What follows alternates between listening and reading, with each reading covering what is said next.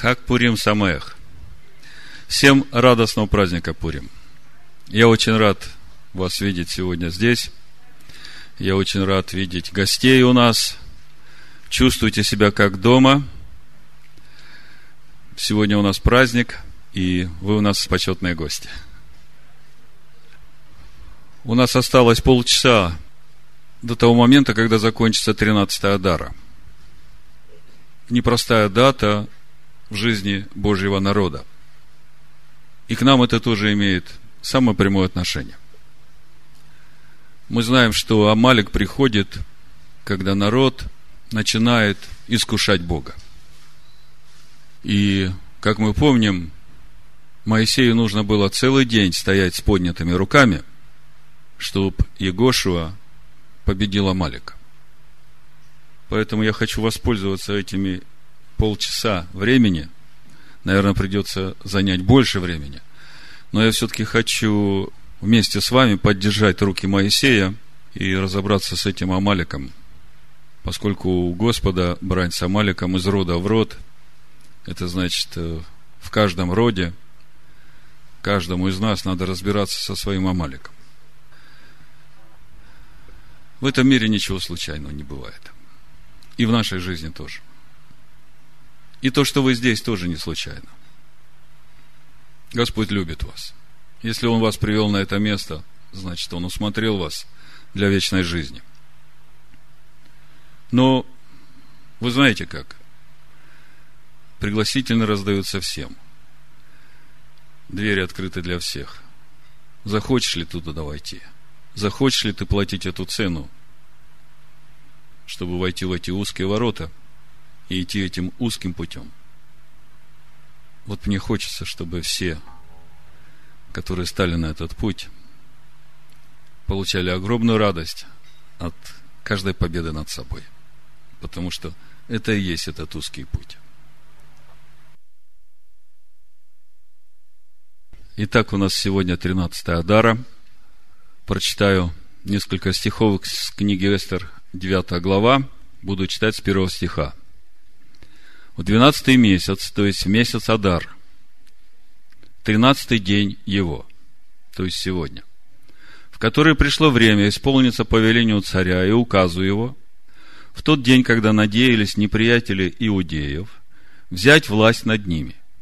А вышло наоборот, что сами иудеи взяли власть над врагами своими, собрались иудеи в городах своих по всем областям царя Артаксеркса – чтобы наложить руку на зложелателей своих. И никто не мог устоять пред лицом их, потому что страх перед ними напал на все народы. 17 стих. Это было в 13 день месяца Адара. А в 14 день сего же месяца они успокоились и сделали его днем пиршества и веселья. Значит, э, первая мысль. У иудеев радость была почему? Потому что победили врагов. Победили тех, которые хотели их уничтожить. Вот вы подумайте, если бы этот замысел Амана состоялся, то тогда бы не было через кого приходить Ишуа Машеху в этот мир. Не было бы Мирьям, не было бы Иосифа, не было бы Нафанаила, никого не было бы – и что бы тогда было с этим миром? Все, свет ушел. Мир погрузился во тьму. Ну, говоря уже о нас, чтобы радость наша тоже была полноценной, нам тоже надо разобраться со своими амаликами. Поэтому я не буду терять время. Скажите мне, праздник-то иудеев, скажите мне, кто такие иудеи? Буду говорить местами Писания, чтобы не отнимать много времени. Римлянам, вторая глава. С 17 по 29 стих прочитаю.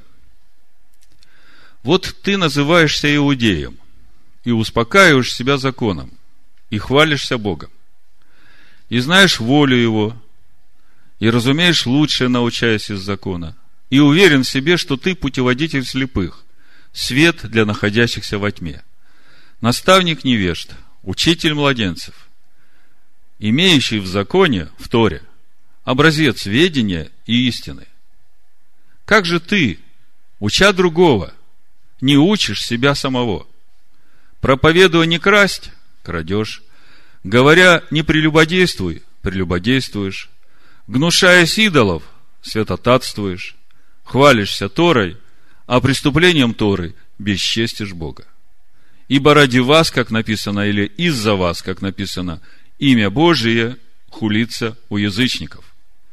Обрезание полезно, если исполняешь Тору. А если ты преступник Торы, то обрезание твое стало не обрезанием. Итак, если не обрезанный соблюдает постановление Торы, то его необрезание не вменится ли ему в обрезание? И необрезанный по природе, исполняющий Тору, не осудит ли тебя, преступника, Торы, при писании и обрезании? Ибо не тот иудей, кто таков по наружности, и не то обрезание, которое наружно по плоти, но тот иудей, кто внутренне таков. И то обрезание, которое в сердце, по духу, а не по букве. Ему и похвала не от людей, но от Бога. Так кто же такой иудей? Ну, если коротко, это тот, который живет по Торе не с праведностью книжников и фарисеев, а с праведностью Божией до глубины своего сердца. Скажите мне, Иешуа был иудеем? А как вы мне это можете доказать? Место Писания можете дать? Как? Четвертая глава Иоанна. Разговор с самарянкой – Самарянка говорит ему, как ты, будучи иудей, просишь у меня пить? Кто записывает, это Иоанна 4 глава, с 7 по 9 стих. Хорошо. А Ишуа Машех воскресший, он иудей? Он иудей? А как вы мне докажете, что он иудей? Написано было, царь иудейский, когда его распяли, написали табличку «Царь иудейский». Скажите мне, если он царь иудейский, то над кем он царствует? Над иудеями. А может не иудей царствовать над иудеями? Конечно, не может. Скажите мне, если Ишуа, Амашех, Иисус Христос иудей, и воскресший он остается иудеем, то его ученики, они иудеи? Они иудеи? А место Писания можете мне дать?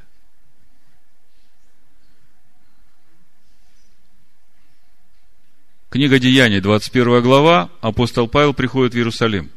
Приходит в Иерусалимскую общину, там все ученики Иешуа. С 20 стиха написано, они же, выслушав, прославили Бога и сказали ему, видишь, брат, сколько тысяч уверовавших иудеев, и все они ревнители Торы. То есть, вся первоапостольская церковь, все ученики Иешуа в первом веке, все были иудеи. И все были ревнители Торы. Ладно. Иешуа в своем великом поручении посылает своих учеников, я прочитаю, Матвея 28 глава, с 19 стиха. Итак, идите, научите все народы, погружая их в имя Отца, в имя Сына, в имя Святого Духа. Мы в прошлый раз говорили об этом. В имя Святого Духа – это то же самое, что в имя Бога погружать. Хорошо. Итак, идите, научите все народы, погружая их в имя Отца – уча их соблюдать все, что я повелел вам. И сея с вами во все дни до скончания века. Аминь. То есть, Ишуа посылает своих учеников во все народы, делать из людей во всех народов таких же учеников, как они, через что? Через то, что они будут учить этих людей всему тому, чему их научил Ишуа. Тогда вы мне скажите, Они иудеи? Все ученики Иешуа, все иудеи.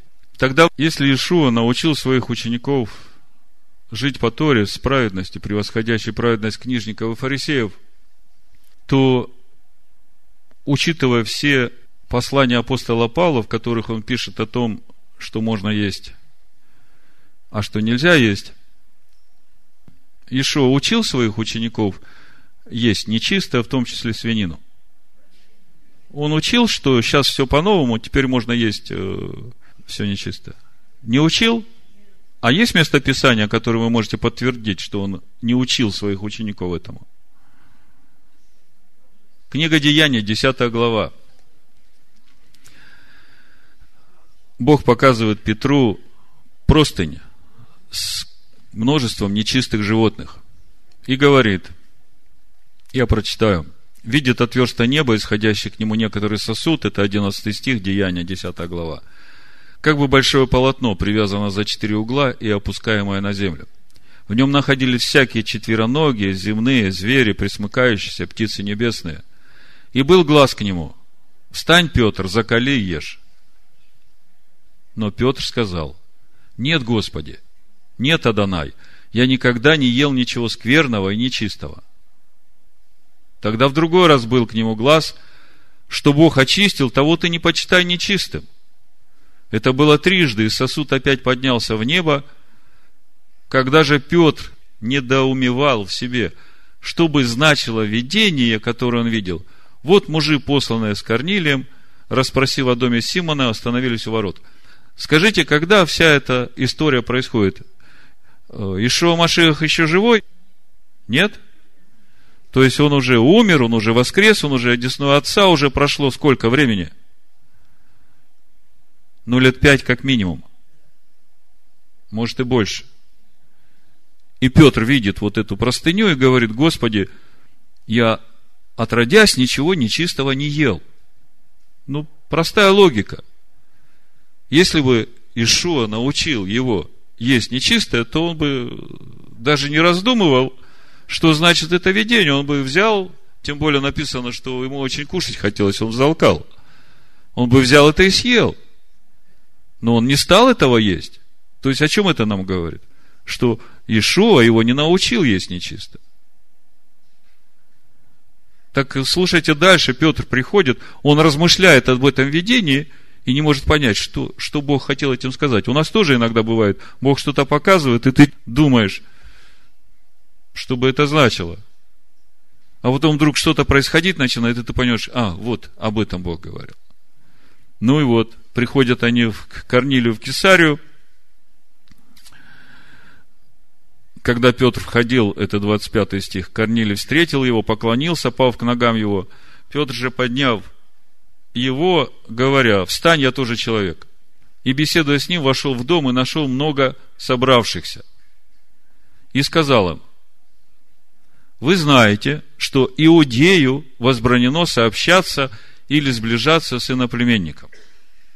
Но мне Бог открыл, чтобы я не почитал ни одного человека скверным или нечистым. Скажите мне, когда это ему Бог открыл? С этим видением, когда показал ему эту простынь. Так э, что же тогда Бог показывал Петру? То, что с этого момента теперь э, Петр может есть нечистое, или же Бог хотел сказать Петру, что ты можешь спокойно идти к язычникам и общаться с ними, и нести им слово, и ты через это не осквернишься, потому что я отдал своего сына за каждого человека. Об этом речь. Тогда что же апостол Павел говорит в Римлянах 14 главе? Кто различает дни, для Господа различает. Кто не различает дней, для Господа не различает. Кто ест, для Господа ест, ибо благодарит Бога. И кто не ест, для Господа не ест, и благодарит Бога. О чем там он говорит? Можете мне сказать? Мы разбирали это место, я просто хочу вас разбудить немножко. В 14 главе Римлянам. Речь идет о том, что в Иудее были дни, когда на базар выносили всех э, животных, которые приносили в жертву идолам. Допустим, по вторникам богине Астарте заколали животных. Если посмотреть, как работает храм у иудеев, так там жертва или сжигается, или съедается. А если посмотреть, как у язычников работает э, это капище, так там просто убивают этих животных, а потом жрецы несут на базар и продают. И это идоложертвенное. И богобоязненный еврей понимает, ага, сегодня вторник, сегодня полный базар будет идоложертвенного. Тогда я лучше буду есть траву. И если вы смотрите 14 главу римлянам, вы видите там, что речь идет о том, что не буду ничего есть, ни вина не пить, ни мяса есть, только траву буду есть, чтобы не соблазнить брата своего, немощного вере. А если мы переходим отсюда же в э, первое послание Коринфянам, восьмую главу, мы там видим расшифровку. Апостол Павел говорит, что сильный в вере может есть это нечистое, которое принесено в жертву идолам. Но если через это соблазняется брат, лучше ему этого не делать. Но речь опять же идет о чистых животных, которые принесены в жертву идолам. Об этом. Я просто быстро, у нас это есть в проповедях. 1 Тимофея, 4 глава, вот сестра говорила. С первого стиха читаю. Дух же ясно говорит, что в последние времена отступят некоторые от веры – внимая духом обольстителям и учением бесовским, через лицемерие лжесловесников, сожженных в совести своей, запрещающих вступать в брак и употреблять в пищу то, что Бог сотворил, дабы верные, познавшие истину, вкушали с благодарением. Ибо всякое творение Божие хорошо, и ничто не предосудительно, если принимается с благодарением, потому что освящается Словом Божиим и молитвой. Вот я вам прочитал, что вы слышите. Что можно есть все подряд? Здесь написано, есть можно то, что освящается Словом Божьим и молитвой. А что значит освящается Словом Божьим? Я вам сейчас прочитаю. Левит 11 глава, 43 стих и дальше. Слушайте. Не оскверняйте душ ваших каким-либо животным, присмыкающимся, и не делайте себя через них нечистыми, чтобы быть через них нечистыми.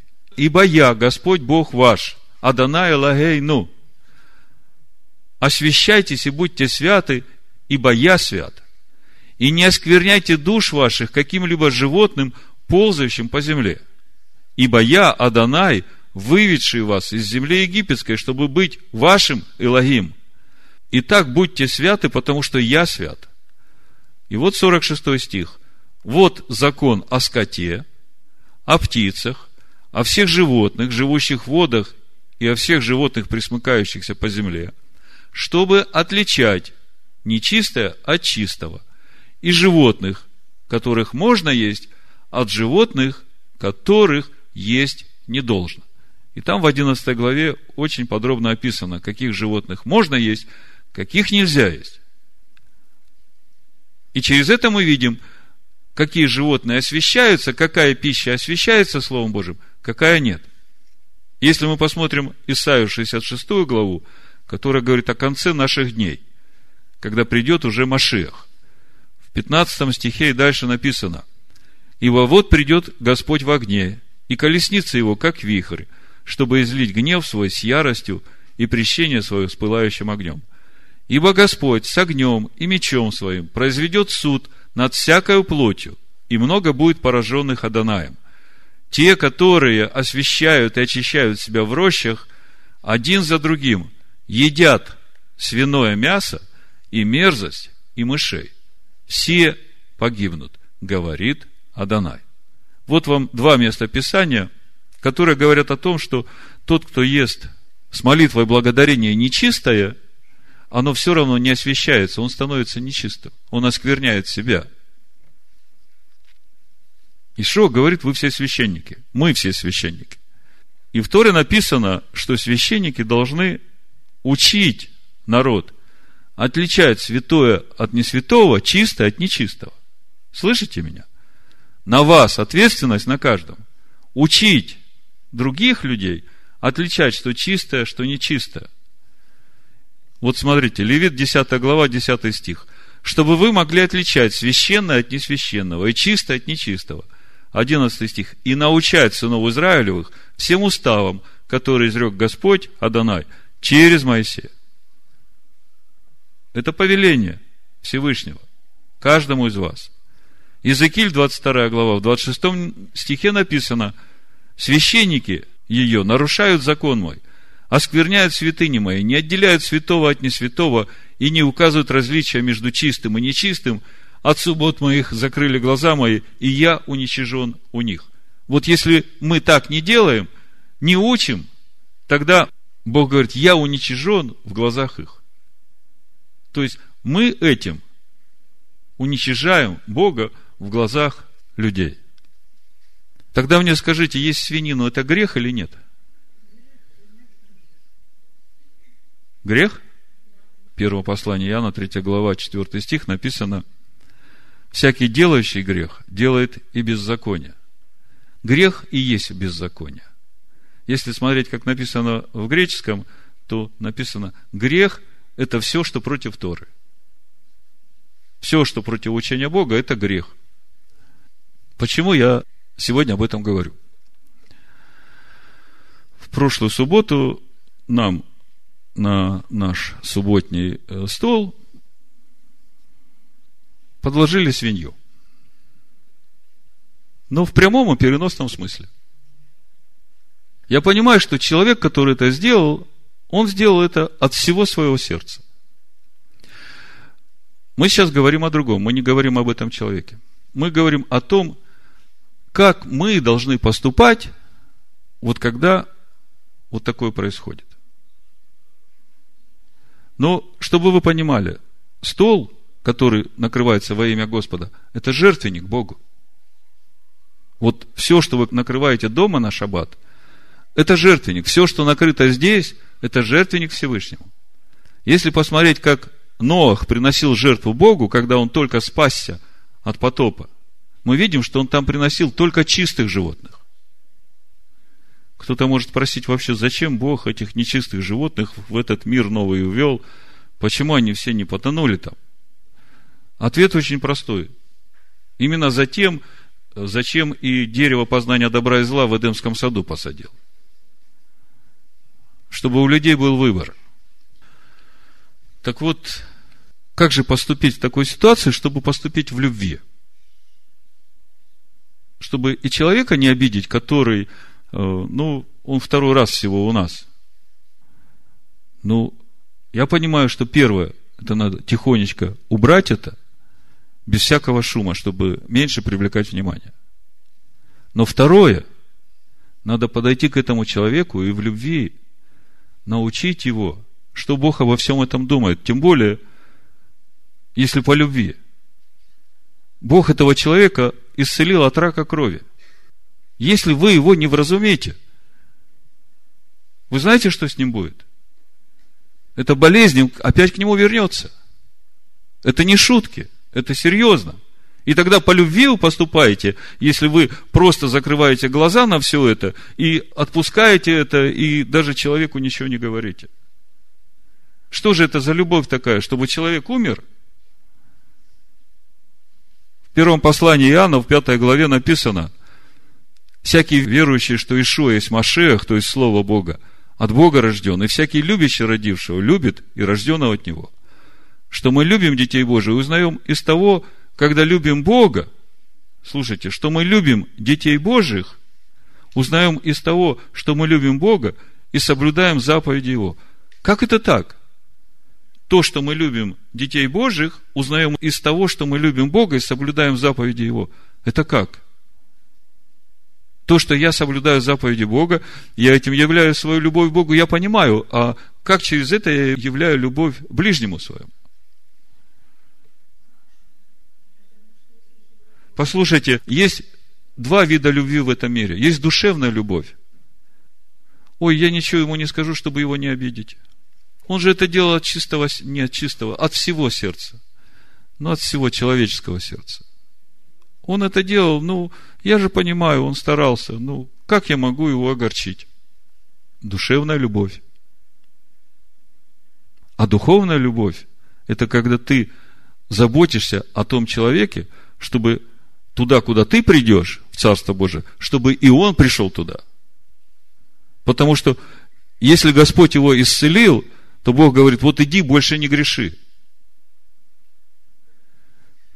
А если он получил исцеление и продолжает делать то же самое, то как долго он проживет в этом исцелении? Вот она где любовь. Объяснить это человеку. Человек поймет сразу, это ему проговорит. Это будет по-настоящему. Вот это будет любовь. Не с осуждением, не э, с истерикой, наоборот, с любовью и с мудростью. Но надо просто человеку объяснить. Помните, прошлый шаббат мы говорили о том, что те, которые вышли из Вавилона и пришли в Иерусалим, все были иудеи, начали восстанавливать храм, а те самаряне, которые жили там, которые Богу поклонялись и своим богам поклонялись, они пришли к ним, говорят, давайте и мы будем вам помогать. Они сказали, нет, ребята, мы будем сами. Мы сейчас живем в то же самое время. Бог нас выводит из Вавилона, чтобы нам восстанавливать Его храм, чтобы Он не был в посрамлении, наш Бог, в глазах других людей. Но там же в книге Ездр мы читаем, что когда пришел праздник Песах, все отделившиеся жители той земли от нечистоты народов той земли, они все принимали участие в празднике Песах вместе с иудеями. И нету никакой проблемы. Но у людей должен быть этот свет истины, чтобы люди видели, в какую сторону двигаться. Может быть, вы думаете, что я преувеличиваю, когда события вот тех дней переношу на наше время. Вот если мы посмотрим книгу Откровения, 11 главу, вы увидите, что все так оно и есть. Смотрите, в 11 главе книги Откровений, с первого стиха написано, «И дана мне трость, подобная жезлу, и сказано, встань и измерь храм Божий, и жертвенник, и поклоняющихся в нем. А внешний двор храма исключи и не измеряй его, ибо он дан язычникам, они будут попирать святый город 42 месяца. Слышите меня? Храм, у него есть внутренний двор для священников, есть внешний двор, и это все территория храма. И ангел говорит Иоанну, внешний двор отдан язычникам, его не измеряю. Это не храм. Пока не храм. 42 месяца будет попирать. Если мы смотрим на эту цифру 42 месяца, мы видим, что это время, когда жена, которая родила Ишуа Машеха, была отведена в пустыню. И это время, когда дьявол, рассверепев и не сумев навредить жене, он пошел сражаться с прочими от семени ее, сохраняющими заповеди Бога и веру в Иешуа. И это время до сих пор продолжается. А Иешуа в Евангелии от Луки говорит, Иерусалим будет попираем язычниками, доколе не окончатся времена язычников. 21 глава, 24 стих. О каком Иерусалиме говорит Иешуа? О земном или о небесном? Иерушалаим он уже в себе несет и земное, и небесное. Ну вот, это коротко. Перед тем, как мы будем читать книгу Эстер. Я думаю, что вы услышали мое послание. Вы же понимаете, что и эта ситуация, она не случайна. И время такое, когда проверяют всех, чтобы проверить, как мы будем на это реагировать, как мы к этому будем относиться – Радуйтесь, когда впадаете в искушение. Если победите, получите венец. Слава Богу. Значит, э, читаем книгу Эстера.